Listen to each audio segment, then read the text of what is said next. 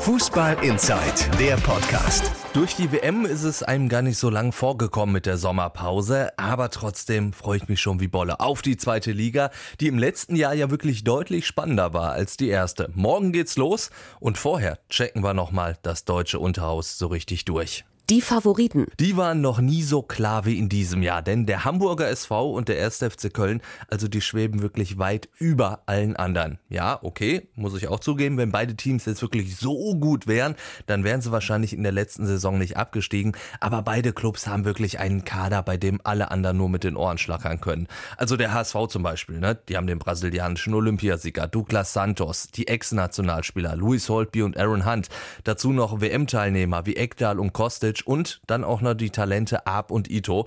Ja, selbst so ein Lasogga ist ja für Zweitliga-Verhältnisse oberstes Regal.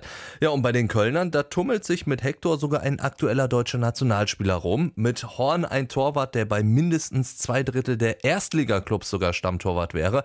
Und mit dem Schaub haben sie sogar einen Neuzugang, der mal eben dreieinhalb Millionen Euro gekostet hat. Womit wir dann auch bei einem anderen Thema sind. Die 17 wertvollsten Spieler der zweiten Liga, also in Sachen Marktwert, die stehen alle entweder beim HSV oder beim ersten FC Köln unter Vertrag. Und dazu kommt dann auch noch das Umfeld. Also sowohl in Köln als auch in Hamburg haben sie es irgendwie hingekriegt, mit guten Auftritten im Schlussspurt der letzten Saison ja für eine gute Stimmung zu sorgen. Von den Scheißmillionären, die den Herzensclub ins Verderben geführt haben, ist schon lange keine Rede mehr. Die Fans, die sind richtig heiß auf die zweite Liga. Bester Beweis, das Nordderby zwischen dem HSV und Kiel, das ist ausverkauft. Heißt, läuft alles normal, dann sind Platz 1 und 2 definitiv schon vergeben geben.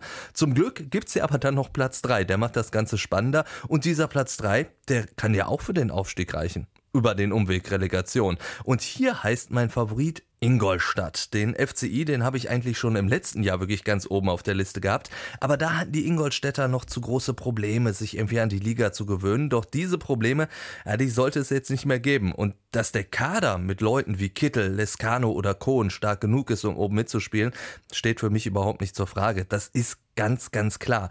Dazu kommen dann noch Union Berlin und vielleicht auch Darmstadt 98. Also beide Teams sind nämlich definitiv besser als ihre Tabellenplätze in der letzten Saison. Die Abstiegskandidaten. Ganz oben auf der Liste, wie jedes Jahr eigentlich, stehen die Aufsteiger. Für Magdeburg ist diese zweite Liga nämlich komplettes Neuland.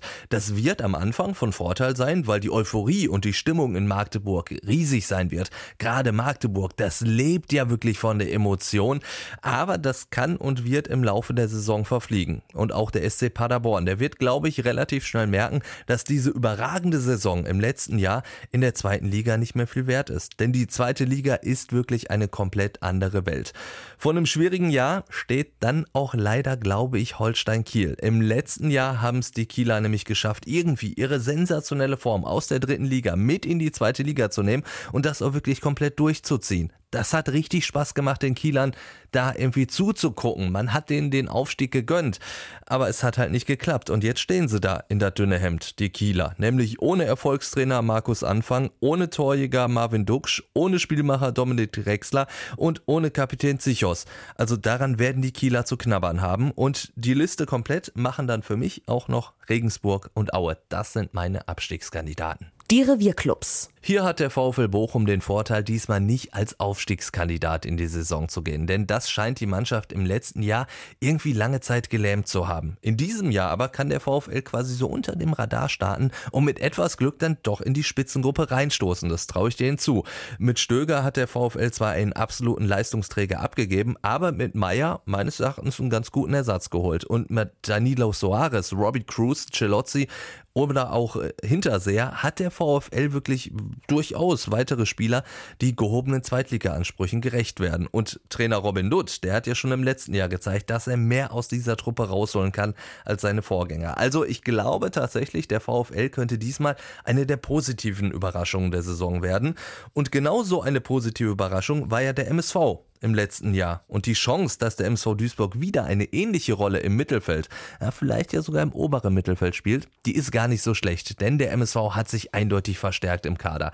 Bis auf Torwart Mark Flecken hat der MSV keinen einzigen Leistungsträger abgegeben, dafür aber wirklich in die Breite investiert. Gio, Verhug, Suguta Pasu und Neumann, alle diese Spieler erhöhen den Druck auf die vermeintlichen Stammspieler und somit hat Trainer Ilya Gruev anders als in der letzten Saison wirklich jetzt deutlich mehr Möglichkeiten Zeiten mit Wechseln auch mal frischen Schwung und frischen Wind reinzubringen.